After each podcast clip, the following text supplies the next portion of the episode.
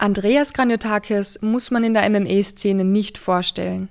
Er war bei den Anfängen des MMA-Sports in Deutschland mit dabei, Schwergewichtschampion der deutschen Mixed Martial Arts Organisation GMC und so viel mehr als nur Kämpfer. Zum Beispiel hat er Erziehungswissenschaften studiert, arbeitet beim das Eskalationsteam in der Erwachsenenbildung im Institut für Aggressionsforschung und Gewaltprävention und promoviert gerade an der Universität Bonn zum Thema Gewalt in der stationären Jugendhilfe im Fach Soziologie. Außerdem ist er geschäftsführender Gesellschafter des Instituts für gewaltfreie Kommunikation IGFK sowie der Firma Pro Change Education – die Menschen in helfenden Berufen im Umgang mit gewaltbereitem Klientel stuhlt. Er schreibt Fitness- und Kinderbücher, ist Kommentator für Sportevents auf der Sohn, arbeitet manchmal auch als Synchronsprecher und Schauspieler, betreibt nebenbei mit dem Kommentator Marc Bergmann den Schlagwort-Podcast und darüber werden wir gleich noch mehr hören.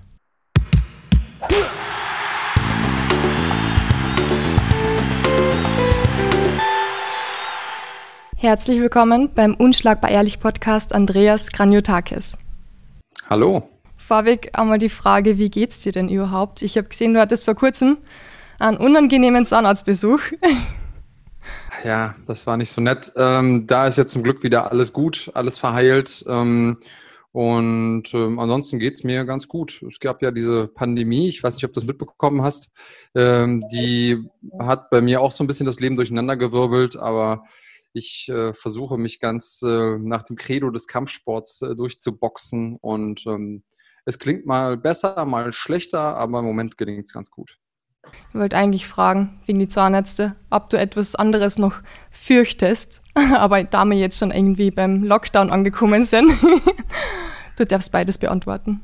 Wie ist der Lockdown in Deutschland mit dem Training und gibt es etwas, vor dem du noch ein bisschen Angst hast, außer Zahnärzte? Ähm, ich glaube, ähm, ich habe keine klassischen Ängste im, Sinne von, ähm, ja doch, nee, ist eigentlich gelogen. Ich habe auch klassische Ängste, ich bin ein normaler Mensch. Äh, ich komme nicht so richtig gut mit Höhen klar, aber ich stelle mich dieser Angst ganz gerne und viel, damit das besser wird, aber also dieses mulmige Gefühl geht nicht zu 100% weg. Ähm, und ansonsten bin ich eigentlich nicht wirklich von Angst gesteuert im, im Alltag, zu, von, von so klassischen Ängsten vor Spinnen oder was, was man so haben kann oder, oder engen Räumen oder so. Ähm, da bin ich ganz froh. Und ansonsten kommen so normale Ängste dazu, die man als Mensch hat. Äh, Angst, Angst vor Versagen oder ähm, viel mehr, ich glaube, das ist aber typisch für äh, Leistungssportler generell, gar nicht so sehr davor zu versagen im Sinne von, dass man eine bestimmte Leistung nicht erbringt, sondern dass ich nicht mein Bestes geben kann. Und äh, das ist so eine klassische Angst, glaube ich, dass man äh, beim Kampf ist es immer nicht so schlimm, wenn man verliert, oder es ist immer schlimm, wenn man verliert, aber es ist nicht ganz so schlimm, wenn man wenigstens alles gegeben hat und merkt, okay, der andere ist besser. Dann ist das zwar immer noch schmerzhaft, aber man denkt sich, okay, ich habe mein Bestes gegeben, ich habe das beste Trainingslager hinter mir, ich habe mich ideal ernährt, ich habe gut geschlafen, ähm, war nicht irgendwie abgelenkt, sondern konnte alles abrufen und der andere war halt an dem Tag der bessere. Dann ist das so. Wenn ich aber weiß, mh, hm, ich habe die ein oder andere Trainingseinheit geschwänzt und dann irgendwie meine Lieblingsserie zu lange geguckt und konnte nicht richtig regenerieren und habe dann hier und da mal gesündigt beim Essen. Und wenn man dann verliert, das ist dann schon richtig, richtig bitter. Und ähm, ja, so, solche Ängste eigentlich. Und ähm, zu deiner zweiten Frage, ja, Lockdown-Training hat sich schon enorm verändert. Also ich mache kaum Kontakttraining, wenn dann wirklich nur äh, mit Einzelpersonen und ganz, ganz selten. Da komme ich aber auch ehrlich gesagt aus logistischen Gründen nicht so oft zu. Und ansonsten ähm, habe ich ganz viel mit Yoga angefangen jetzt in, im Lockdown. Ähm, habe mir auch gedacht, dass äh, die Krise als Chance zu nutzen macht Sinn. Ein bisschen an meiner Flexibilität arbeiten und ich wünschte mir, ich hätte es früher gemacht. Denn einige Wehwehchen, die ich so hatte früher, die sind mittlerweile weg. Ähm, und da bin ich auch echt glücklich drüber, denn ähm, das ist, macht mich nicht nur zu einem besseren Sportler, sondern erleichtert mir auch enorm den Alltag. Das ist schön zu hören. Machst du dann so das Sonnengebet und bestimmte Übungen oder gibst du ein Online-Programm oder wie machst du das mit Yoga? Ähm, es gibt verschiedene Online-Programme. also wir sind ja auch auf YouTube unterwegs, zum Beispiel mit unserem Podcast und das ist ja eine eigene kleine Welt für sich. Da kann man ja vom irgendwie Steckdosen installieren, übers Kochen bis hin zum Yoga wirklich alles lernen. Und ähm, ich habe da eine junge Dame gefunden oder wir, ich mache das mit meiner Frau zusammen, ähm, Maddie Morrison heißt die und ähm, irgendwie mag ich ihren, äh, ihren Style, das Ganze zu machen und ähm, ja, ich habe ganz schön geschwitzt die ersten Male, muss ich sagen. Und äh, das, wer sagt, Yoga ist kein Training, der darf das gerne mal ausprobieren. Eine gute Abwechslung wahrscheinlich auch zum Kampfsport. Das auf jeden Fall. Und also wie gesagt, es ist eine Ergänzung. Ich habe früher schon ab und zu mal so ein bisschen Yoga gemacht, aber halt nie so richtig durchgezogen mit irgendwie drei, viermal die Woche. Ähm, und ähm, ja, hätte ich mal machen sollen. Und du wohnst mit deiner Frau und mit deiner kleinen Tochter in Deutschland. Wo genau? Ja, die Straße würde ich dir jetzt ungern verraten, aber wir wohnen so zwischen, äh, zwischen Köln und Bonn in einem, in einem kleinen, beschaulichen Nest. Also ich habe ja schon überall gewohnt, ge geboren in München, in einer Großstadt, äh, in einem kleinen Kuhkaff mit mehr Kühen und, und Schafen als, als Einwohnern, menschlichen Einwohnern. Ähm, in mittelgroßen Städten, also ich war schon überall, ähm, in Bonn habe ich gewohnt und jetzt bin ich ja wieder ein bisschen ländlicher unterwegs, was super ist als äh, Familienvater. Und dein Vater ist Grieche? Deine Mama ist Deutsche und du selbst bist ja eben, wie du gesagt hast, in Deutschland geboren und aufgewachsen. Fühlst du die trotzdem manchmal ein bisschen als Grieche oder gibt es da außer deinem Vater und die Herkunft dann mehr viel, was dich mit meinem Lieblingsurlaubsland verbindet? ähm, doch, ich, also mich verbindet viel damit. Ich habe auch noch viel Kontakt mit meiner griechischen Familie. Ähm, und äh, ja, keine Ahnung, ich bin auch in meiner Kindheit und Jugend häufiger ähm, mal Opfer von rassistischer Gewalt geworden und mir wurde im wahrsten Sinne des Wortes eingeprügelt, dass ich kein Deutscher bin. Und deswegen fühle ich mich natürlich als Deutscher, aber immer ähm, mit so einem kleinen Aber hinten dran. Also ich weiß, dass ich nicht 100% Deutscher bin. Und auf der anderen Seite erlebe ich aber in Griechenland auch wenn ich, also mein Griechisch ist nicht so gut, muss ich dazu sagen, weil mein Vater sehr früh verstorben ist und ähm, ich dadurch nie die Gelegenheit bekommen habe, das quasi direkt in der Sozialisation mitzulernen. Ähm, und trotzdem ist es so, dass wenn ich nach Griechenland komme, ich dort interessanterweise 100% als Grieche angesehen werde. Und keiner sagt, ja, du bist ja eigentlich nur halb. Nee, das interessiert die alle gar nicht. Für die, bin ich einfach Grieche. Und das, das, ist schon ein Unterschied für mich selbst. Ich, mir ist das gar nicht so wichtig mehr. Das war in meiner, in meiner Kindheit und Jugend wichtiger für mich, in der Identitätsfindung zu bestimmen, was bin ich denn überhaupt? Ähm, und ich fühle mich total gut, damit in keine Schublade so richtig zu passen und doch irgendwie in jeder unterwegs zu sein. Ich ähm, sehe mich gerne als, äh, als äh, den Daywalker. Was wie bei Blade, äh, wie bei Blade. Ja, ziemlich cool eigentlich. Aber ich verstehe nicht, warum es das einfach noch gibt. Auch in Österreich ist es so, wenn du serbische Wurzeln hast, wirst du auch anders angesehen als ein Österreicher. Ich verstehe es nicht, warum das so ist. Ja, ja, also aber gut, ich glaube, Menschen brauchen diese Kategorien, ähm, um ein bisschen Sicherheit zu bekommen. Und ähm, ich will das gar nicht, also ich finde es schade und wie gesagt, ich habe selber darunter gelitten. Ich will das jetzt gar nicht groß verurteilen. Ähm, aber ich wünsche mir auch, dass wir da irgendwie drüber hinwegkommen als, als Gesellschaft. Ja, vor allem, wir sind seit Jahrhunderten schon so gemischt alle, also das sollte eigentlich gar kein Thema mehr sein. Aber jetzt. Ja, es ist spannend, wenn man mal seine, ähm, seine DNA nachverfolgen lässt, wie bunt gemischt das bei den meisten Menschen ist. Ähm, das ist schon spannend. Also wer irgendwie sagt, ich bin Deutscher und ne, diese, dieser Aus, Ausdruck Bio-Deutsch, der relativiert sich relativ schnell, wenn man mal guckt, wo dann die Vorfahren doch alle herkommen. Das ist gut zu wissen. Das kostet dann nur so 50 Euro, habe ich mal gesehen. Kann jeder machen. Genau, es gibt die verschiedensten äh, Anbieter dafür. Ich will jetzt gar nicht für einen bestimmten Werbung machen, aber es ist auf jeden Fall spannend, in der eigenen äh, Genetik und Biografie mal ein bisschen rumzudoktern. Du hast mit zwölf Jahren angefangen, Judo zu trainieren. Dann kamen Karate, Boxen, Kickboxen und Wing Chun dazu. 2005 hast du dann deinen ersten, das war überhaupt die allererste Wing Chun Meisterschaft in Deutschland. Und da bist du angetreten, hast zwei Gegner ausgenockt und dann das Turnier gewonnen. Und dann bist du aber zum MMA gekommen 2004 und Muay Thai hast du auch noch ein bisschen gemacht, aber wieso jetzt eigentlich der Wechsel zum MMA? Ähm, ja, das, du hast es schon so ein bisschen skizziert. Ich war immer auf der Suche auf die Antwort ähm, auf die Frage, was passiert, wenn. Ne? Und beim Judo hast du zum Beispiel irgendwann mal, kommst du in eine Situation, da hast du keine, hast du keine Jacke an, Schwimmbad oder so. Was, was passiert, wenn mich dann jemand angreift? Ähm, beim, beim, beim Karate ist es dann vielleicht so, oh, da bringt dich jemand auf den Boden. Was machst du dann? Was passiert dann? Und ähm, ich glaube, wenn man dieser Frage nur konsequent folgt, dann landet man irgendwann beim MMA. Und durch diese von dir angesprochene Wing Chun Meisterschaft, da das wurde so ein bisschen so propagiert, da geht alles, du kannst alles ausprobieren, was es so gibt beim Kämpfen. Ähm, und das durfte man auch. Und ähm, ich habe einfach gelernt, dass mir oder gesehen, dass das, was ich im Wing Chun gelernt habe, mir dafür nicht ausgereicht hat. Also ich hatte das Gefühl, es, es muss eine bessere Antwort geben auf das hier.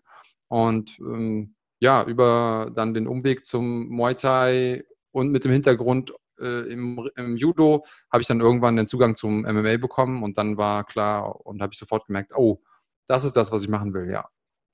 Jetzt gibt es aber so viele Menschen, die sagen, MMA ist viel zu brutal. Sie verurteilen das total, dass da Menschen im Käfig stehen mit dünnen Handschuhen und sich da ins Gesicht schlagen und dann am Boden dann auch noch herumtreten und kämpfen. Äh, wie antwortest du denen? Was sagst du denen?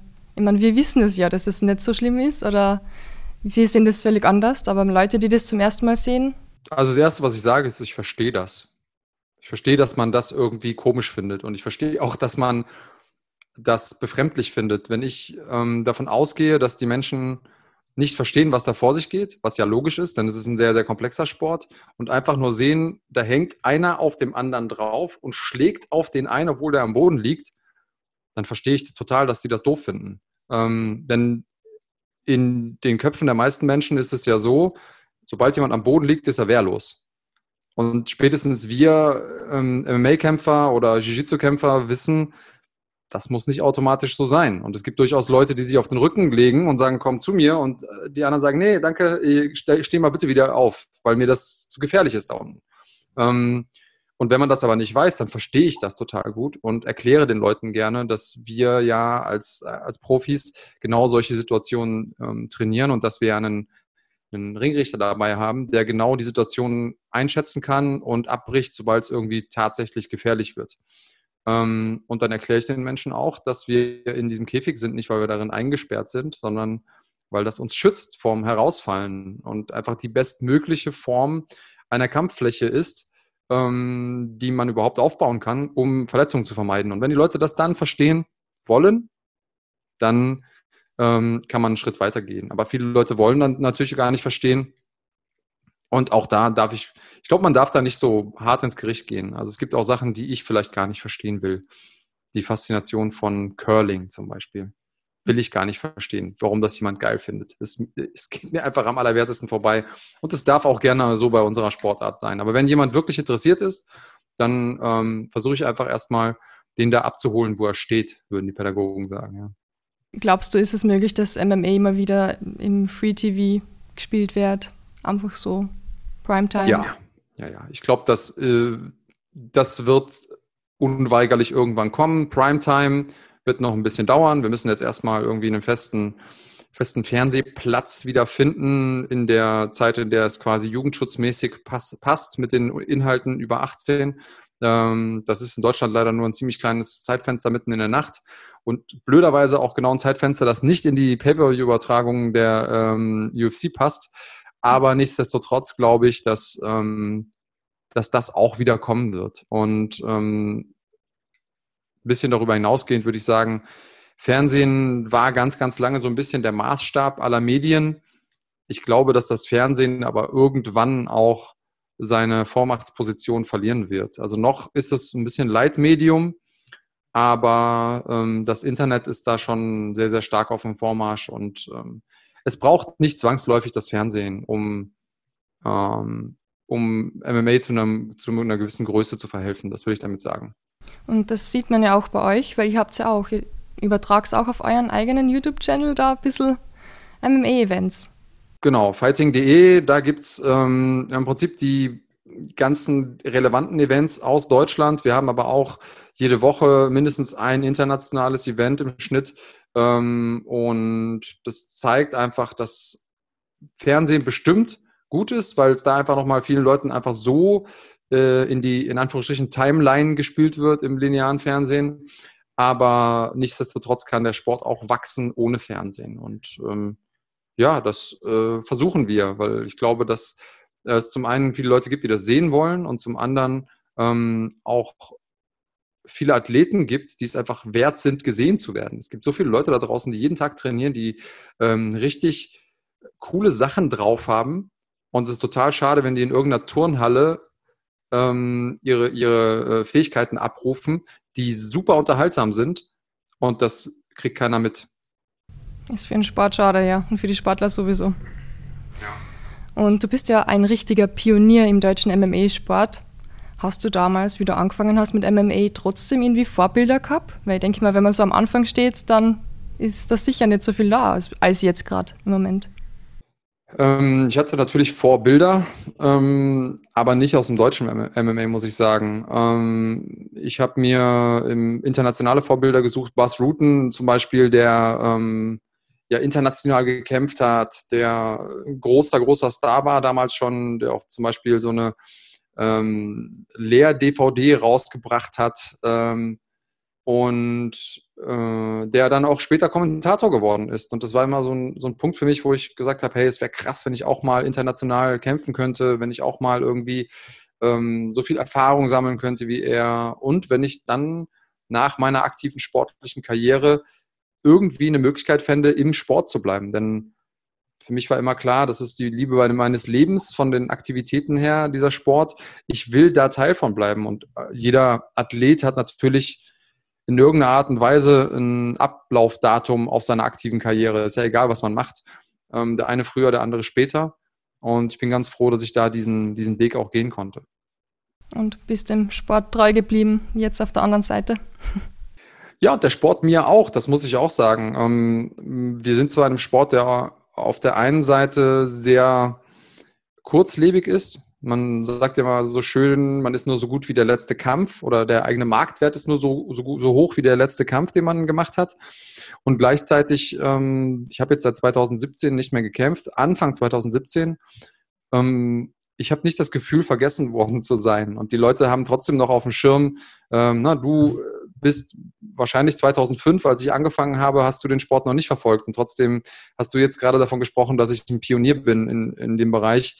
Ähm, und das ist auch einfach eine Form von Wertschätzung, die mir da immer noch entgegengebracht ähm, wird. Und das, das feiere ich schon auch. Und das, das freut mich auch, weil natürlich ist das auch hin und wieder hat man das Gefühl, oh, die Dinge, die ich gemacht habe, wurden vergessen und dieser, dieser harte Weg, den ich auch teilweise geebnet habe, zusammen mit anderen Leuten. Ich war ja nicht alleine. Ähm, das, das wurde vergessen, aber, aber ganz so ist es nicht. Die Leute, die wirklich genau hingucken und auch wenn sie damals noch nicht mit dabei waren, die, die verstehen schon, dass das Ganze irgendwie einmal losgetreten werden musste. Und ja, es ist jetzt nicht nur der Sport, sondern auch der Aspekt ähm, Gewalt, wenn man das so sagt, muss ja nicht negativ sein. Aber das ist ja eigentlich ein großes Thema in deinem Leben auch. Also du machst auch nebenbei sehr viel Arbeit in dem Bereich und setzt dich sehr intensiv damit auseinander. Wieso und warum ist dir das so wichtig? Und was genau machst du da? Ähm, ich würde sagen, Gewalt war immer ein Thema in meinem Leben. Ich habe ja eben schon mal darüber gesprochen, ne? Opfer rechter Gewalt gewesen, ähm, auch häuslicher Gewalt. Und über den Sport habe ich dann das erste Mal erfahren, dass es auch einen positiven Weg geht, gibt, damit umzugehen und vor allen Dingen sich selbst auch so ein bisschen zu befähigen, auf negative Gewalt zu reagieren. Mit etwas, was ich schützender Gewalt nenne, also mit, mit einer Art von positiven Gewalt. Und ähm, es gibt viele Menschen, die ähnliche Probleme haben und es gibt vor allen Dingen viele Menschen, die mit Menschen arbeiten, die besonders gewaltbereit sind. Und diesen Menschen helfe ich heute, mm, bilde sie aus in gewaltfreier Kommunikation, in ähm, Techniken zur Selbstbehauptung und, und helfe ihnen, ihre, eigene, ihre eigenen Möglichkeiten und Rollen zu reflektieren. Mm, und nebenbei, also das hört sich nebenbei, eigentlich ist das mehr oder weniger mittlerweile mein Haupterwerb, äh, ähm, habe ich noch eine Firma im, in der Jugendhilfe, die sich genau mit äh, besonders aggressiven oder gewaltbereitem Klientel auseinandersetzt. So ein bisschen Da draußen schwirrt der Name Systemsprenger rum. Wer den Film noch nicht gesehen hat, kann sich den gerne mal ansehen. Ähm, das ist das Klientel, mit dem wir arbeiten. Und ich glaube, dass das eine sehr, sehr wichtige ähm, Arbeit ist. Und ich glaube, dass äh, da ganz, ganz viel Leid draußen ist und ähm, dass es Menschen geben muss, die sich da, die sich dafür einsetzen. Du schreibst nebenbei auch noch Bücher, habe ich gesehen, und du machst noch so viele andere Sachen, auf die wir gleich noch ein bisschen genauer eingehen werden.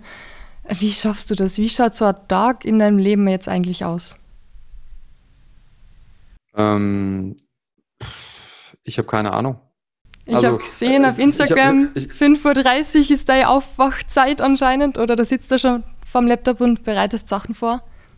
Richtig, also das ist natürlich, wenn man ähm, ein kleines Kind in seinem Leben hat, nochmal ganz anders, weil die Timelines nicht linear laufen, sondern immer wieder hoch und runter.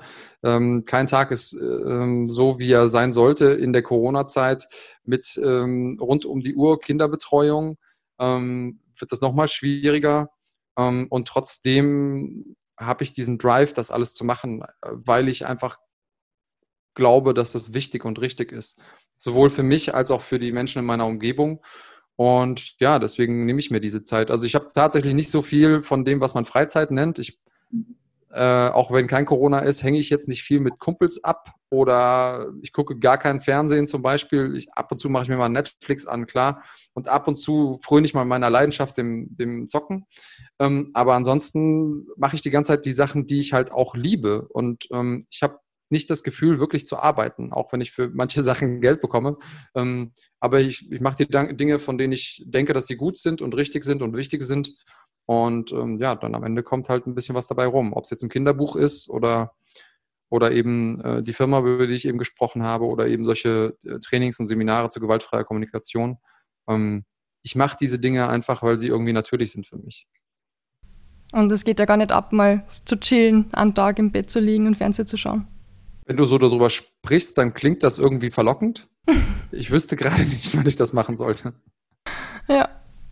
Du, ich habe ein super schönen, ja, ein schönes Zitat von dir gefunden. Das ist auf deiner Webseite gestanden. Das hat mir extrem gut gefallen und das wollte ich meinen Zuhörern auch vorlesen.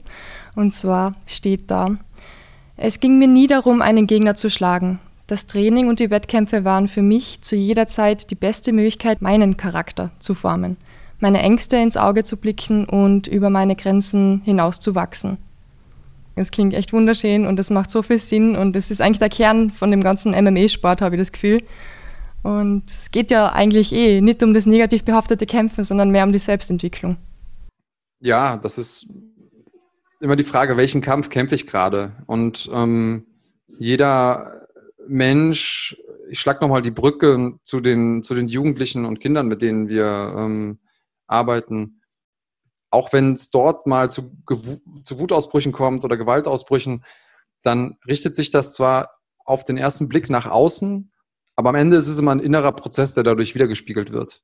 Das ist übrigens auch so, wenn man die Vorfahrt genommen bekommt und dann auf einmal ausrastet. Ja, das hat, das verrät was über einen selbst. Irgendetwas passiert in einem. In einem selbst tobt ein Sturm. Ähm, es gibt auch diesen, diesen Begriff Gewitter im Kopf dafür. Und ähm, ich glaube, dass es eine sehr, sehr gute Möglichkeit ist, hm, an sich selbst zu arbeiten, wenn man sich mit solchen Dingen einfach konfrontiert und vielen Ängsten ins Auge guckt. Und du kannst mir erzählen, was du willst, halbnackt äh, sich mit einem anderen Menschen in einem Käfig zu prügeln und zu wissen, der Gegenüber hat sich darauf vorbereitet, mir äh, Gewalt anzutun. Das, das holt einfach Dinge aus dir heraus. Du bist dazu ähm, verpflichtet, verdammt quasi, dich mit deinen inneren Dämonen dann zu beschäftigen. Und das ist wie so ein Reinigungsprozess, denn wenn man den häufiger durchläuft, dann ähm, werden einem ganz viele Dinge klar. Was ist überhaupt wichtig für mich? Was bin ich für ein Mensch? Was brauche ich? Was brauche ich nicht? Ähm, welche Menschen sind wirklich in meiner Umgebung, die mich unterstützen?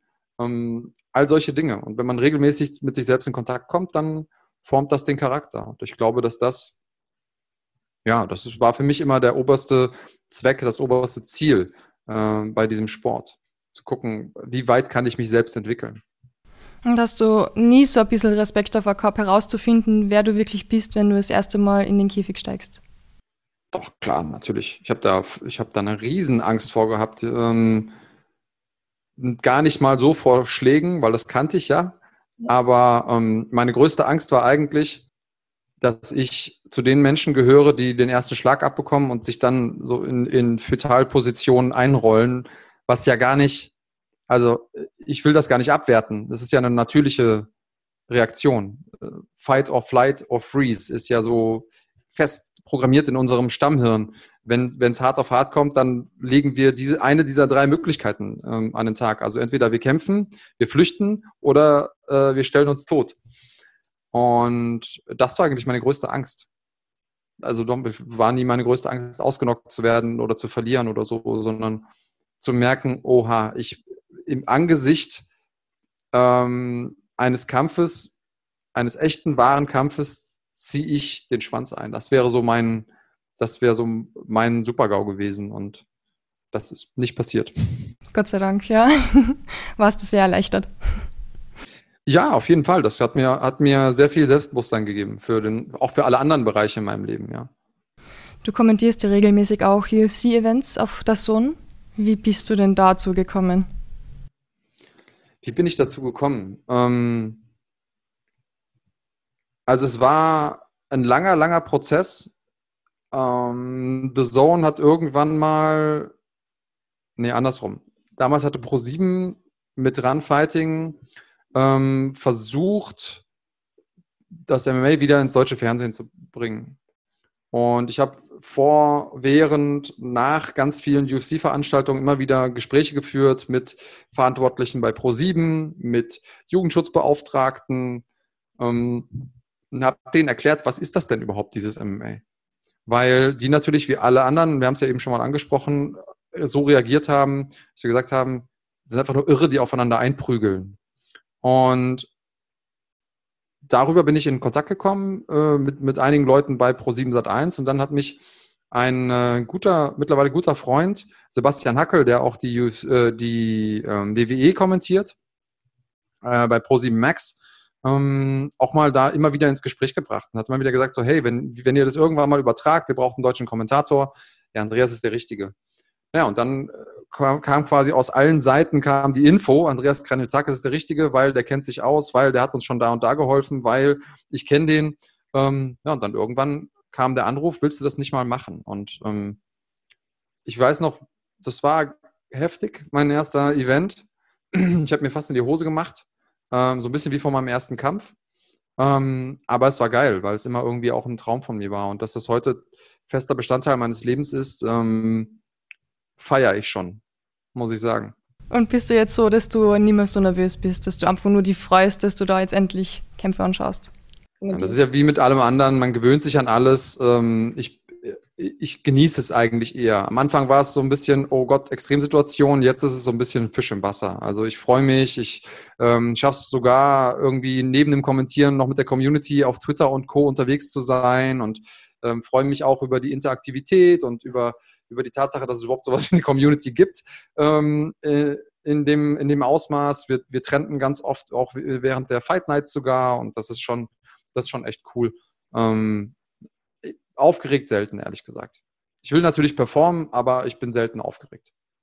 Und ich frage mich jetzt schon ehrlich gesagt seit längerem, welchen Einfluss das jetzt auf den MMA-Sport hat, dass UFC-Events von der Sohn gezeigt werden. Du sitzt ja da direkt an der Quelle. Weißt du da vielleicht ein bisschen mehr? Welchen Einfluss es generell auf den Sport hat? Also ich glaube, dass es ganz viele, oder ich merke, dass es ganz viele Leute gibt, die von anderen Sportarten, die auf The Zone übertragen werden, einfach mal rüber switchen, ähm, weil sie irgendwo ein Porträt sehen oder weil sie ein interessantes Thumbnail sehen oder weil sie sich sagen, ach, ich gucke doch einfach mal da rein. Ähm, und natürlich ist das meistens dann, wenn auch sehr medienwirksame Dinge passieren. Äh, Schlagwort Conor McGregor. Ähm, und dann haben wir natürlich die meisten Zuwächse. Aber ich finde das großartig bei The Zone, weil die Hürde einfach so klein ist. Also da sind ja sowieso schon Leute, die sportbegeistert sind, sonst hätten sie dieses Abo nicht abgeschlossen. Und die bekommen einfach innerhalb des Abos geilen, geilen Content. Und das ist was, was viele Leute überhaupt gar nicht verstehen.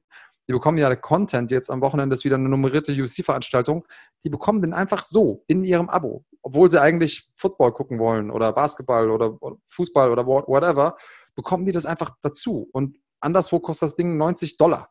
Ähm, nur dieser eine Event. Und das ist natürlich schon geil, dass man so ein, so Content bekommt für ja, verhältnismäßig schmalen Taler und ohne, dass man sich extra noch irgendwo anmelden muss und dann noch irgendwelche anderen Dinge, Bestätigungsprozesse durchgehen. Ähm, und ich glaube, dass das dem Sport hilft. Also vielleicht nicht ganz so, als würde es einfach so im Free TV laufen, aber ähm, schon sehr, sehr vergleichbar. Und es gibt deutsche Kommentatoren wie dich zum Beispiel. Richtig, und ich bin echt überrascht, weil als ich angefangen habe, gab es schon viel Hate. So nach dem Motto, ja, was denkt der, wer er ist, dieser Kraniotakis, ne? Der kommt niemals an Goldberg und Rogan ran. Ähm, war auch nie meine Absicht, abgesehen davon. Ähm, und natürlich bin ich auch mit denen groß geworden oder habe hab die quasi lieben gelernt über die Jahre hinweg mit der UFC. Und das waren für mich auch die Stimmen des Oktagons. Und ganz ehrlich, hätte ich den Kram nicht auf Deutsch kommentiert, ich hätte es mir auch nicht auf Deutsch angehört, sondern auf Englisch, weil das, das ist, was ich kannte und weil die näher dran sind und so weiter und so fort. Mm, aber auf der anderen Seite erlebe ich eben auch, dass es total viele Leute gibt, die den deutschen Kommentar schätzen. Entweder weil wir einen anderen Style haben, der ihnen gefällt, oder weil sie einfach die Sprache besser verstehen, ähm, oder weil sie einfach den Bezug zu, zur deutschen Szene irgendwie haben wollen. Und ja, ich ähm, darf ja keine Zahlen nennen, aber ich kann auf jeden Fall sagen, dass die deutsche Kachel, also der, der deutsche Kommentar, weitaus mehr abgerufen wird als der englische. Und das ist was, was mich total überrascht hat, als ich das erstmal gehört habe. Und das ist auch ein bisschen was, was mich stolz macht, denn ähm, die haben die Option und entscheiden sich doch für uns. Und das ist schon ziemlich cool. Größeres Lob gibt es eigentlich kaum. Allerdings. Jetzt möchte ich aber kurz darauf eingehen. Du hast gesagt, du hast Hausnachrichten gekriegt. Wie gehst du denn damit um, bitte? Ja, damit muss jeder einen Weg finden, umzugehen, der im Internet unterwegs ist. Ähm, also auch bei Runfighting gab es ja ganz oft irgendwelche technischen Probleme, ähm, die logischerweise auch dazu geführt haben, dass die Leute sauer waren, was ich sehr gut verstehen kann. Ähm, und dann gab es auch Leute, die gesagt haben, ja, du, Punkt, Punkt, Punkt. Also ich habe so ziemlich alle Beleidigungen schon erfahren im Internet, die man so erfahren kann. Als wäre ich derjenige, der irgendwo da jetzt die Stecker rein und raus steckt. Äh, ich habe von Technik gar keine Ahnung, das weiß auch jeder, deswegen würde mir da keiner irgendwie ähm, den Hut aufsetzen. Aber ich, ich arbeite dran. Auch da ist noch ein bisschen, ähm, ein bisschen Entwicklungspotenzial. Ähm, nee, ich glaube, dass, dass man das einfach loskoppeln muss von der eigenen Person. Denn ich bin natürlich der, den man sieht, ich bin der, den man hört und deswegen ist, wenn irgendjemand sauer ist, ich bin ich auch der Erste, in, den, in deren Richtung sich das entlädt. Ähm, muss ich wohl mitleben, gehört wohl mit zum Job dazu. Aber du kommentierst das dann nicht von denen, oder? Also du, du liest es nicht durch und kommentierst dann Szenen Blödsinn, sondern du lässt es dann einfach, ignorierst das, oder? Ja, ja, also klar, ich würde jetzt lügen, wenn das gar nichts mit mir macht, so. Also wenn ich sagen würde, das, das geht mir komplett ähm, irgendwie am allerwertesten vorbei. Das ist nicht so. Ähm, aber ich kann es dann schon einordnen. Das ist, ich bin ja auch ein Mensch. Und jetzt kommen wir zu einem schönen Thema. Dein Podcast. Schlagwort-Podcast. Ja, es ist ja eigentlich unser Podcast. Ich habe ja noch so eine kleine Deko-Figur neben mir sitzen. Marc Bergmann heißt die. Ähm, und der Vollständigkeit halber muss ich ja sagen, dass es unser Podcast ist. Ähm, Marc ist Journalist oder er ist Reporter? Marc ist sowas ähnliches, ist Journalist. Ähm, der äh, ist schon lange unterwegs im, im deutschen Kampfsport, ähm, hat so ein bisschen die Wege breit getrampelt als, als Journalist und, und Berichterstattender, die ich als Kämpfer breitgetreten habe. Und deswegen finde ich es auch irgendwie cool und organisch, dass wir beide das zusammen machen, weil er nochmal, also er hat selber auch Kampfsporterfahrung, ähm, was ist sehr vereinfacht, mit ihm über diese Dinge zu sprechen. Ähm, aber ähm, er hat eben auch nochmal eine andere Perspektive, was auch cool ist, weil man hat eben nicht nur zwei Kämpfer oder zwei Journalisten oder Experten, ähm, sondern man hat zwei Leute, die ähm, aus einem bestimmten Winkel auf die Sache gucken können, die sich gegenseitig auch mal widersprechen können, die aber trotzdem Ahnung haben, wovon sie reden. Und ähm, ich finde es super cool, dass es Menschen da draußen gibt, die ähm, einfach Fans sind und dann ihre eigene Meinung in die Welt posaunen. Und es gibt ja genug Leute, die das offensichtlich auch hören wollen. Ähm, aber ich glaube, dass es auch Menschen gibt oder geben muss, die in die Tiefe gehen können, die mal eine Technik richtig verstehen, die vielleicht auch erklären können, wie sich das anfühlt, in der Situation zu sein, ähm, weil es nochmal einen zusätzlichen Zugang gibt, äh, den Fans da draußen und solchen, die es werden wollen, zu dem Sport. Wie hast du deinen Podcast-Kollegen, den Marc Bergmann, eigentlich kennengelernt? Ja, wie das in so einer Szene ist. Man kennt sich eigentlich schon ewig. Und äh, ja, ich glaube, er hat mich irgendwann mal interviewt und ähm, das war das erste Mal, dass ich ihn gesehen habe oder wahrgenommen habe, äh, damals noch für Ground and Pound. Und ähm, ja, irgendwie ist man dann immer so wie Satelliten um, umeinander rumgeschwirrt. Ähm, und als ich mal gefragt wurde, hey, hör mal, kennst du nicht irgendjemanden, der noch kommentieren könnte, ist mir sofort Mark eingefallen, einfach weil er ja sehr gut darin ist, äh, mehrere Sätze am Stück hintereinander gerade auszusprechen. Und ich finde, der hat einfach eine, eine, coole Stimme. Das muss, also muss ich jetzt mal sagen, er hat zwar keine Ahnung vom Sport, aber er hat schon eine coolere Stimme als ich. Sie ist sehr tief, die Stimme, ein bisschen rau.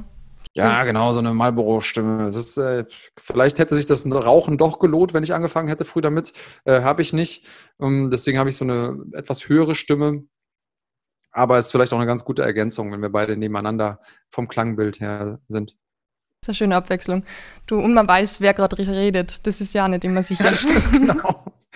Ja. Du, und wie seid ihr dann auf die Idee gekommen, einen Podcast zu machen? Ähm, wir haben einfach immer wieder festgestellt und auch mit, mit einigen Fans gesprochen, die gesagt haben, Mensch, vor allen Dingen vor einer großen UFC ist es so, du hast die Countdown-Show, die Leute unterhalten sich drüber, du, du hast diese Embedded Series und die ganze Woche davor irgendwie baut sich so eine Spannung auf und ne, du hast eigentlich nichts anderes mehr im Kopf als Fan, außer vielleicht deine Arbeit und so die ganzen familiären Sachen, aber alles, alles in deinem Kopf dreht sich darum, wie geht der Kampf aus, was passiert dann? Und ah, und dann ist dieser Kampf, das ist so dieser Höhepunkt, alles entlädt sich und dann fällst du aber in so ein Loch, weil keiner redet mehr drüber, bis dann einer der beiden Kämpfer das nächste Mal kämpft und dann wird nochmal die Story aufgewärmt, wie die damals gegeneinander gekämpft haben, aber, aber du wirst nicht abgeholt. Also all dieses, okay, und wie geht es jetzt weiter und, und was habe ich da überhaupt gesehen? Ne? Wie, wie, manchmal passieren ja auch total verrückte Sachen und die eingeordnet werden wollen. Ähm, und ja, wenn du nicht irgendwelche Kumpels hast, mit denen du da äh, am Stammtisch drüber sprechen kannst oder so, dann fällst du einfach in, auch so ein Informationsloch. Und da haben wir gesagt, setzen wir doch an. Wir haben ursprünglich ja mal angefangen, direkt nach dem Event, wir haben das Event kommentiert und direkt noch im Studio ähm, online zu gehen, um die Leute, die quasi aus dem Stream kommen, ähm, direkt mit im Podcast abzuholen.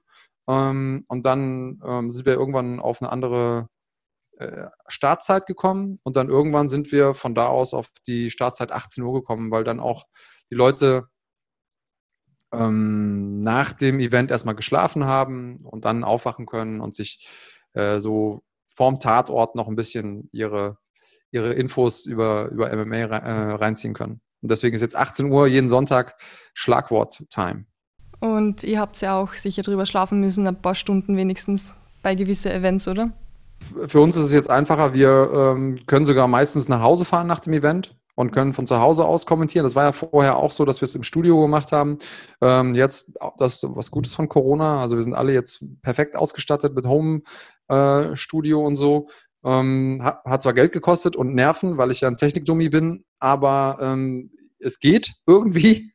und ähm, deswegen können wir es von zu Hause aus machen und dann schaltest du irgendwann die Kamera aus und kannst in dein eigenes Bett gehen. Das ist schon nochmal cooler, als dann für mich jetzt nochmal sechs Stunden nach Hause fahren. Das heißt, ihr habt eigentlich vor Corona noch gar kein eigenes Equipment gehabt, sondern alles dort im Studio jedes Mal danach aufgenommen. Mm, ja, so ein bisschen, aber, aber mehr so Amateur-Equipment ähm, haben wir gehabt, ja. Seit wann gibt es den Podcast jetzt genau, für die, die es noch nicht wissen? Oh, der Schlagwort-Podcast ist jetzt, wie alt ist er denn jetzt? Also ich weiß, dass wir am Wochenende die 112. Folge hatten. Ähm, und also wir sind jetzt knapp zwei Jahre dabei. Wie seid ihr damals auf den Namen gekommen? Mm, eigentlich waren wir mit dem Namen nie wirklich zufrieden. Ähm, das war so ein, so ein erstes Hirngespinst. Ähm, und irgendwie sind wir aber dabei geblieben. Also, als ich damals im Film Feber mit dem Gerhard Ettel meine allererste Folge aufgenommen habe, da hat er mir danach gesagt, dass du einen Podcast hast, eben mit dem Marc Bergmann. Und es war mir ein bisschen peinlich, ich habe es nicht gewusst. Ja, das ist völlig an mir vorbeigegangen irgendwie. Und das, obwohl ich mir ziemlich viele Podcasts in die Wochen davor angehört habe natürlich. Und dann habe ich die auf Instagram gestalkt und dann hast du lustigerweise ein Foto gepostet von euren, von euren ersten Covers von Schlagwort-Podcast. Und das Lustige war dann dran, ich habe dir dann noch geschrieben, dass ihr genau eigentlich den gleichen Stil gehabt habt, die gleiche Farbkombination und ah, das Wort Schlagen war drinnen.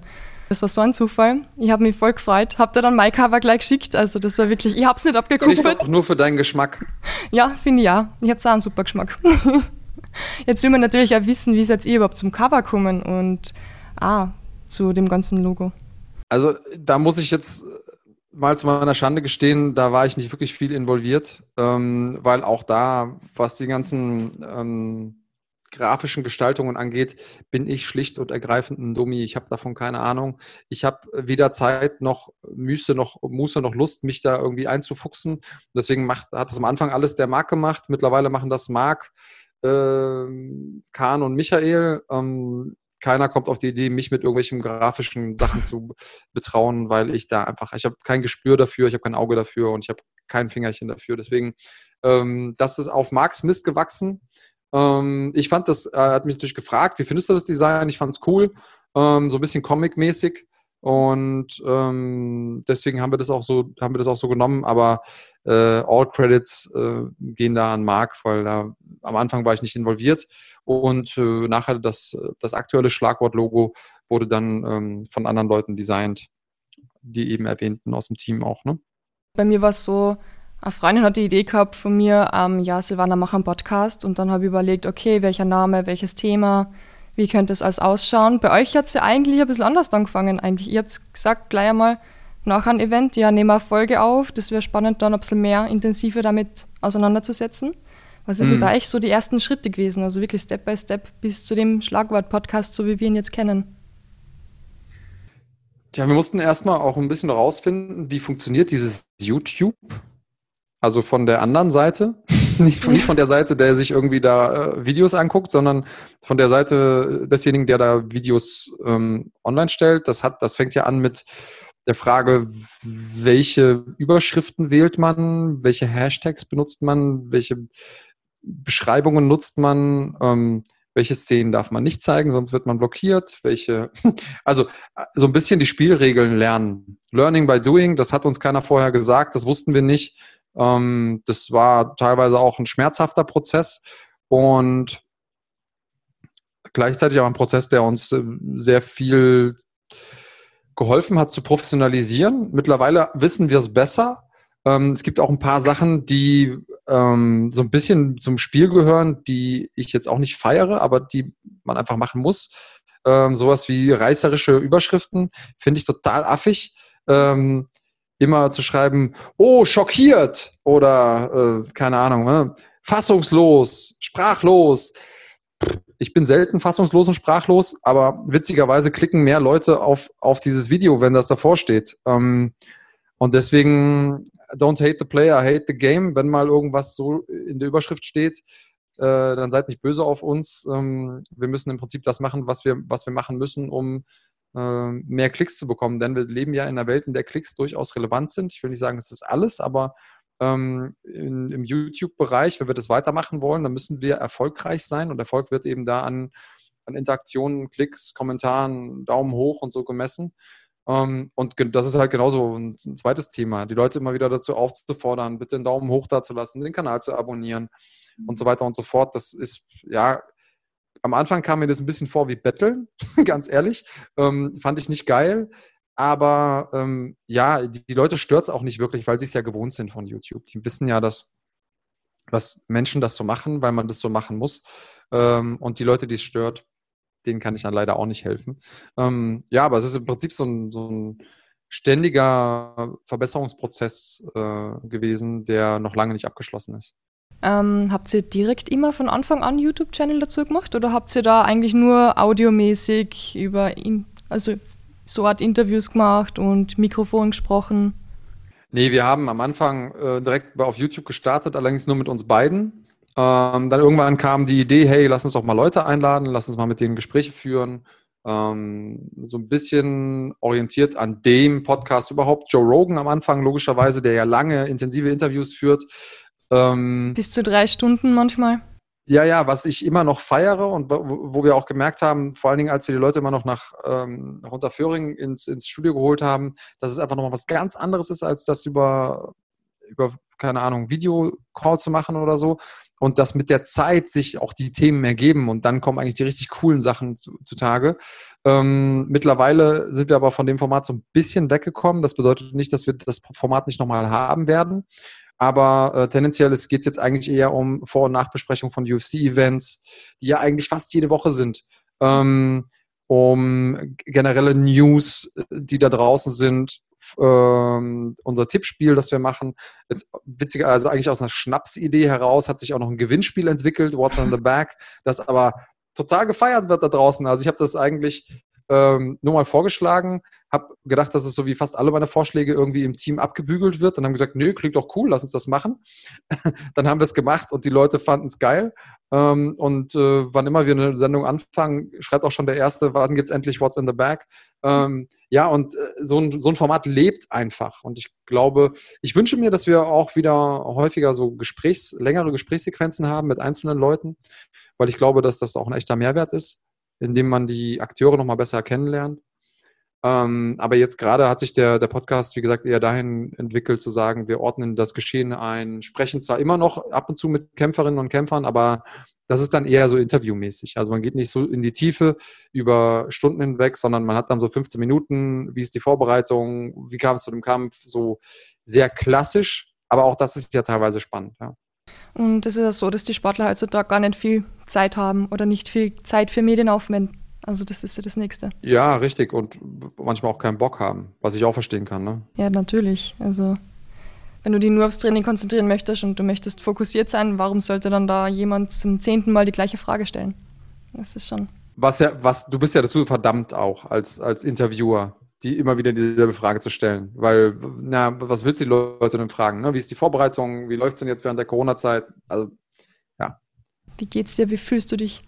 genau, genau. Äh, wie siehst du deinen Gegner? Was ist der Gameplan? Welche Frage fandest du als Sportler immer total anstrengend? Äh, die schlimmsten Fragen kommen eigentlich von den Leuten außerhalb des Sports, so nach dem Motto, bist du fit? Was soll ich darauf antworten? Also was, was willst du jetzt hören von mir? Äh, dass ich gestern Nacht nicht schlafen konnte, weil ich im Übertraining bin, dass ich mir letzte Woche eine Rippe angeprellt habe. Was willst du jetzt von mir hören? Das ist so eine komplexe Frage, die du so und deswegen sage ich immer einfach ja. Gut zu wissen. Also wenn ich das nächste Mal so etwas fragen sollte, was ich niemals fragen wäre, dann frage dazu, hast du eine Rippe geprellt oder irgend sowas?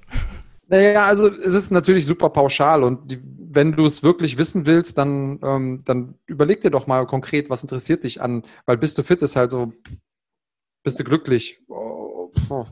Da können wir direkt, können wir direkt in eine äh, tiefen, äh, tiefe philosophische Diskussion einsteigen. Euer Podcast hat sich extrem entwickelt auch. Gibt es etwas, wo du dir heute noch sagst, wow, das war peinlich? Oder wow, hoffentlich können wir die Folge vielleicht mal verschwinden lassen? Das war vielleicht nicht so toll. Also es ist mir eh peinlich, ständig mit Marc im selben äh, Format zu sein. Abgesehen davon ähm, gibt es immer wieder mal Sachen, die natürlich total Banane sind. Also vor allen Dingen, wenn es irgendwelche vermeidbaren technischen Pannen gibt. Muss man dazu, dazu sagen, wir, wir gehen eine Herausforderung ein, die die meisten Leute da draußen gar nicht haben. Nämlich wir sind live. Und die meisten Podcasts sind aufgezeichnet und du kannst Dinge rausschneiden und selbst wenn du mal fünf Stunden später anfängst, dann fällt es keinem auf, weil du einfach nicht live bist. Und ähm, da sind manchmal die Menschen schon sehr, sehr harsch, die das nicht auf dem Schirm haben, dass live Dinge passieren können und dass wir halt nicht irgendwie alle im selben Raum sitzen und es hängt dann irgendwie von drei verschiedenen oder vier verschiedenen Internetleitungen ab, die man ja auch nicht in der Hand hat und so weiter und so fort. Von Hardware-Problemen. Äh, wenn sich zwischendurch mal der Kühler vom Rechner verabschiedet, dann ist einfach die, dann ist einfach die Sendung im Arsch. Ähm, aber das sind, sind so Dinge, die, ja, die nicht jeder versteht. Ähm, aber auch, auch damit muss man leben. Ähm, ich finde, die Sendung lebt von, davon, dass wir live sind ähm, und Live-Interaktionen haben mit den, mit den Zuschauenden. Und äh, ansonsten peinlich.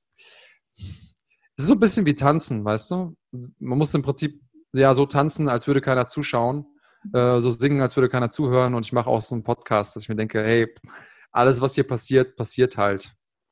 Hört keiner. Mm -mm. ja, hört jemand, aber wen es stört, das ist einfach dann sein Problem, nicht meins. Das stimmt. Und ich finde es ziemlich cool, wie ihr das aufzieht, ehrlich gesagt. Danke sehr, danke sehr. Es ist auch, also es ist auch nicht einfach immer, ja. ähm, aber wir, wir geben uns die größte Mühe. Ja, und ihr bereitet auch die Porträts über die Sportler extrem gut vor. Ich finde es total schön. Wie viel Zeit geht denn da rein für die Vorbereitung und wie macht sie das? Ähm, das ist ein Teamwork tatsächlich. Also ähm, wir haben oftmals Hilfe bei der Recherche. Also Susanne hilft mir zum Beispiel ganz viel bei der Recherche der Porträts. Ähm, dann gibt es Textvorschläge, die Texte müssen überarbeitet werden. Ähm, dann gehen die noch einmal in die Runde, um zu gucken, dass man keinen Blödsinn erzählt. Wer hat wann welchen Titel gewonnen? Ist ja schon peinlich, wenn man das irgendwie in so einem Porträt falsch hat. Ähm, dann muss das Ganze aufgearbeitet werden, um äh, irgendwie in meinem Teleprompter zu passen. Ähm, dann muss der ganze Kram eingesprochen werden. Es gibt also eine Tonspur, es gibt eine Videospur. Ähm, das Ganze schicken wir dann an, äh, zum Cutten, entweder an Michael oder an Kahn. Die cutten das Ganze. Dann gibt es äh, noch, den ersten Rohschnitt. Dann sagen wir, hey, da muss noch das Bild dazu oder äh, da habe ich mich verhaspelt, schneid das nochmal mit raus. Oh, ich muss das nochmal aufnehmen. Dann gibt es irgendwann eine finale Version und wenn die final ist, dann geht es online. Also das ist schon viel, viel Arbeit, aber ähm, die Leute feiern die Porträts. Ähm, ich glaube, dass die Porträts auch sehr wichtig sind, um, um Zugang zu bekommen zu den Leuten, um zu wissen, wem schaue ich denn überhaupt beim Kämpfen zu. Und ähm, ja, ich mache das wirklich gerne, muss ich sagen, weil ich ja auch mal eine, eine Geschichte erzählen kann und ich liebe es, Geschichten zu erzählen. Und die Sportler haben ja viel zu erzählen. Das, ja, ja, und also Sportlergeschichten sind eigentlich immer spannend. Also habt ihr zu zweit gestartet und seid jetzt überhaupt zu fünft im Team. Genau so ist es, ja. Wahnsinn. Aber das ist angenehm, oder? Wenn man immer selbst schneiden muss, die Folgen. Total. Also ja, auf jeden Fall. Es ist immer gut, wenn man Aufgabenteilung hat. Was ist denn euer Ziel jetzt noch für den Podcast? Wird der noch größer werden? Oder Bleibt Na, der so? Podcast ist ja eng mit dem, mit dem Kanal verwoben. Äh, wir wollen äh, mit dem Kanal größer werden, gerne mehr Leute erreichen, logischerweise. Aber wir wollen einfach auch entertainen. Wir wollen, dass die Leute Spaß haben beim Zuhören, beim Zugucken. Ich meine, ähm, das kennt, glaube ich, jeder bei seinem eigenen Nutzen, Nutzungsverhalten bei YouTube. Wenn du irgendwo ein Video siehst, das zwei Stunden lang ist, dann hast du da manchmal Hemmungen drauf zu klicken, selbst wenn du nur sagst, ich höre jetzt mal fünf Minuten rein diese Videos bekommen nur selten eine Chance. Und dass wir trotzdem häufig so oft aufgerufen werden, finde ich eine total coole Sache. Ähm, und ich will den Leuten einfach einen Grund geben, dran zu bleiben. Die sollen, sollen Bock haben, die sollen Spaß haben. Ähm, und ich will denen Analysen bringen, einen echten Mehrwert bringen im Vergleich zu dem, was es halt vielleicht anderswo gibt. Mit einer, mit einer deutschen Perspektive, mit äh, Erfahrungswerten, mit ähm, vielleicht ein paar originellen Gedanken, mit so ein bisschen auch Infotainment. Ne? Marc und ich kappeln uns immer so ein bisschen. Das, das, ähm, wir wetten gegeneinander. Es gibt dieses, äh, dieses Tippspiel, das wir haben.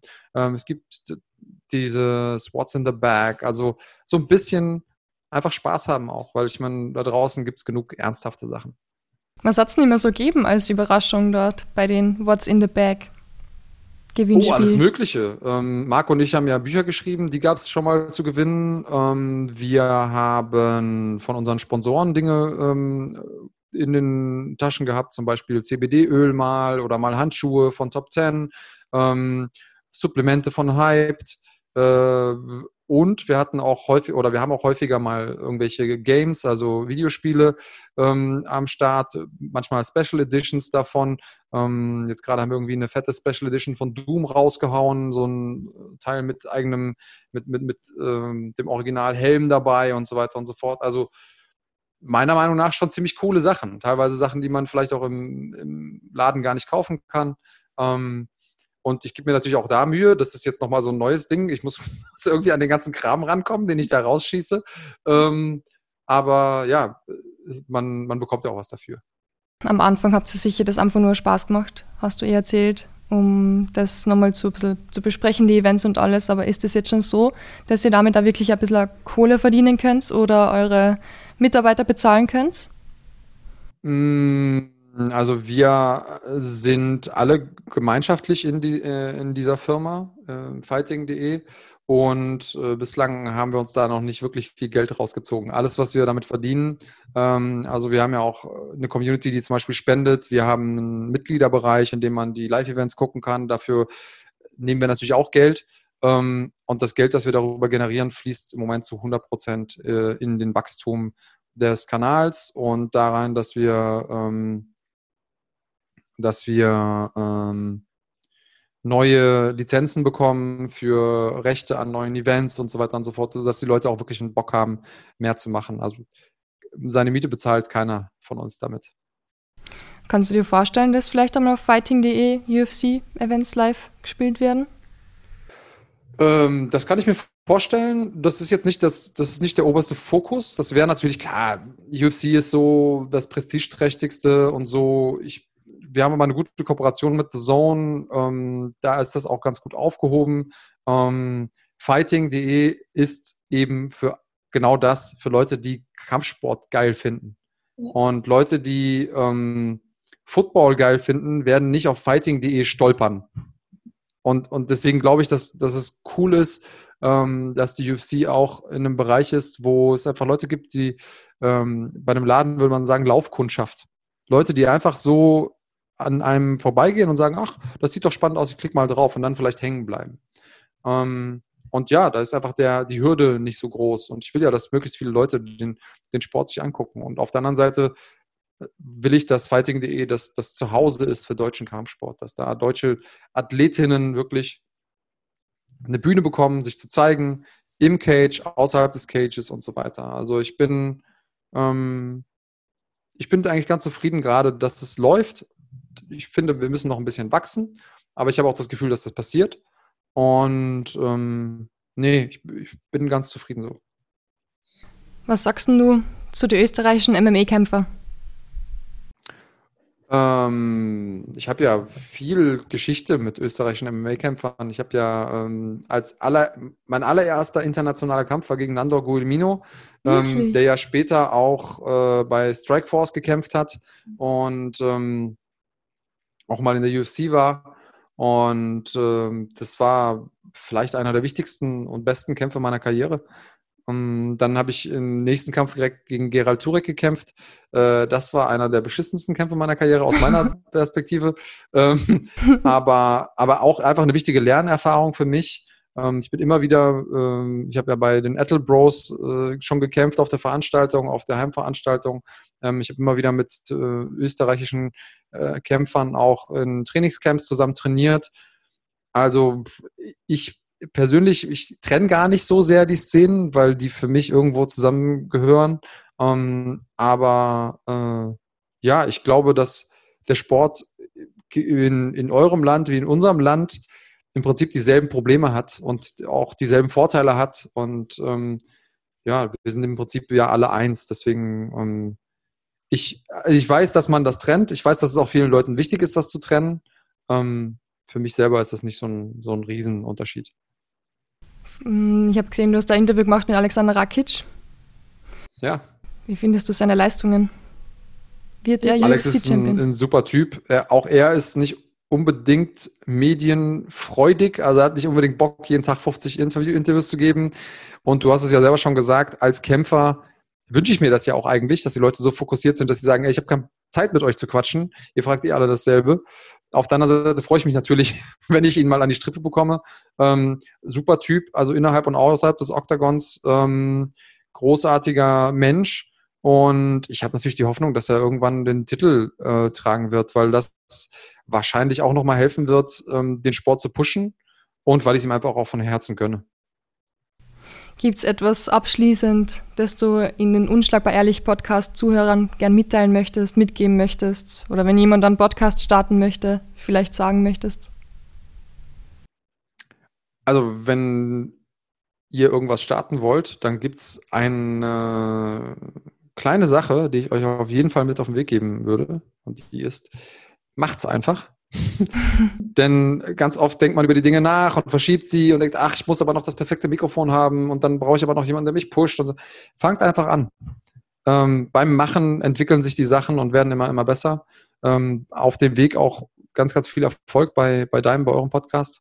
Ähm, und ich äh, glaube, dass wenn man einfach seiner Leidenschaft folgt, dass dann immer was Gutes dabei rauskommen muss. Deswegen äh, gerne weitermachen, gerne supporten und für die Leute, die nicht wissen, was Support bedeutet, ähm, wenn euch das gefällt, was ihr hört, dann nicht einfach weiterklicken, sondern irgendwie eine, eine, Rezension da lassen, wenn ihr es irgendwie auf, ne, keine Ahnung, Spotify hört, ähm, wenn ihr es auf YouTube seht oder hört, auch da ein Abo da lassen, ein Like da lassen, einen Kom Comment da lassen.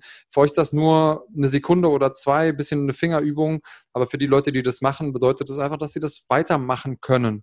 Und ähm, das ist eine der Sachen, die ich sagen kann. Und wenn ihr den Sport wirklich voranbringen wollt, dann supportet. Supportet mit dem, wie ihr supporten kann. Mit Aufmerksamkeit, mit euren Likes, mit euren äh, Kommentaren, aber auch mit eurer Kohle. Wenn ihr welche habt. Wenn ihr keine habt, ist alles gut. Ihr müsst, keiner muss Geld rausrücken, das er nicht hat. Aber wenn ihr Geld habt, sobald Veranstaltungen losgeht, kauft euch Veranstaltungstickets. So werden die Kämpfer bezahlt, so werden die Veranstalter bezahlt. Nur weil es für die irgendwie lukrativ ist, können die das auch weitermachen. Ähm, kauft euch Pay-per-Views. Wenn ihr irgendwo einen geilen Event seht, wo ihr sagt, ah, aber 10 Euro sind mir zu viel, dann esst halt ein Mac-Menü weniger. Ähm, aber supportet den Sport, den ihr cool findet, denn ähm, der Zehner geht ja irgendwo hin. Und der geht genau dahin, dass solche Sachen wieder stattfinden können. Ähm, und so weiter. Also überlegt einfach, wenn ihr wirklich, wirklich Fans seid, dann überlegt euch, wie können wir supporten und supportet die Leute auch dann, wenn sie vielleicht mal einen Kampf nicht so gekämpft haben, wie ihr euch das vorstellt. Andreas, vielen, vielen Dank, dass du dir die Zeit genommen hast. Ich hoffe, ja. dass wir vielleicht irgendwann in Zukunft wieder mal für ein Schwerpunktthema uns da auf Zoom treffen können. Und ja, natürlich, gerne. Sag Bescheid. Sehr, sehr gerne, wirklich, weil über Medien und so wäre sicher ein spannendes Thema mit dir zu sprechen. Hast du viel Erfahrung? Und ja, auf jeden Fall weiterhin alles, alles Gute bei eurem Schlagwort-Podcast und viel Gesundheit und ich hoffe, dass du weiterhin viel Spaß hast bei deinen Projekten und vielleicht auch ein bisschen Zeit für dich selbst hast. Danke, das wünsche ich mir auch und äh, ich wünsche mir vor allen Dingen für die Welt da draußen, dass wir uns irgendwann mal auf einem äh, MMA-Event begegnen in absehbarer Zeit. Das wäre schön.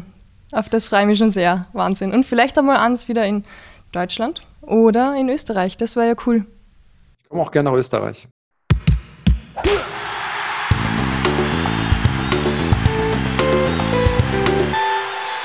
Das war die 13. Podcast-Folge. Diesmal mit Andreas Kranjotakis. Und wie er so schön gesagt hat, wenn euch der Content gefällt, könnt ihr gerne ein Like, ein Abo oder einen Kommentar da lassen. Euer Feedback ist mir wichtig und ihr könnt es jederzeit gerne schreiben. Wie jedes Mal, entweder auf den Unschlagbar Ehrlich Social Media Accounts auf Facebook und Instagram oder per Mail an unschlagbar.ehrlich.gmail.com oder auf Spotify, Apple Podcasts einfach dort gerne kommentieren. Nur so findet man natürlich auch heraus, was gefällt euch gut, was ist nicht so spannend und wie könnte man das noch ein bisschen verbessern. Ich fand es extrem cool von Andreas, dass er uns von seiner Höhenangst erzählt hat und sagte, dass er dagegen ankämpft. Das hat mich an meine Studienzeit erinnert. Auf der Uni gab es verschiedene Sportkurse, die man sich als Wahlfächer aussuchen konnte. Und ich habe damals absichtlich Klettern gewählt, weil ich eben auch Höhenangst habe und es mich so ärgert, wenn ich wegen irgendeiner Angst im Kopf etwas nicht machen kann. Im Kletterkurs waren wir dann eine kleine Gruppe, die für drei bis vier Tage mit einer Professorin Outdoor klettern ging. Das war in der Nähe von Wien. Ich glaube, es war die hohe Wand und die war für mich wortwörtlich hoch. Ich bin zwar ohne Mond mehr jede Route mitgeklettert und habe alles gleich absolviert wie meine Kollegen, aber ich weiß noch, wie ich bei jeder Route mindestens fünfmal mittendrin Panik hatte, mich über mich selbst ärgerte, zitterte, Herzrasen hatte und eigentlich nur noch fluchte. Aber das alles war völlig egal, weil du hängst da in der Wand alleine und du musst es jetzt schaffen. Und das hat mich wirklich sehr viel fürs Leben gelehrt vor allem auch unangenehme Dinge durchzuziehen. Und als mich meine Professorin am Ende vom Kurs fragte, ob die Höhenangst jetzt weg sei, musste ich leider Nein sagen, aber ich weiß, dass die Höhenangst mich auch in Zukunft nicht vom Klettern abhalten würde. Und ich will hier jetzt nicht angeben oder Weisheiten schieben. Was ich damit einfach nur euch mitteilen möchte, ist, lasst euch niemals von etwaigen Ängsten aufhalten. Ich habe mal irgendwo gelesen, die Grenzen deines Lebens existieren nur in deinem Kopf. Also wovor hat man dann eigentlich Angst? Es gibt immer einen Weg und ich muss mich das selbst auch sehr oft fragen, wo will ich eigentlich hingehen? Was ist mir wichtig? Wofür brennt mein Herz? Was will ich eigentlich mit der wenigen Zeit, die ich habe, wirklich anfangen? Und warum habe ich das nicht schon längst gestartet? In diesem Sinne macht's was Gutes draus. Bleibt's mutig und vor allem auch unschlagbar ehrlich. Und solltet ihr mal scheitern, denkt dran, morgen ist auch wieder Tag.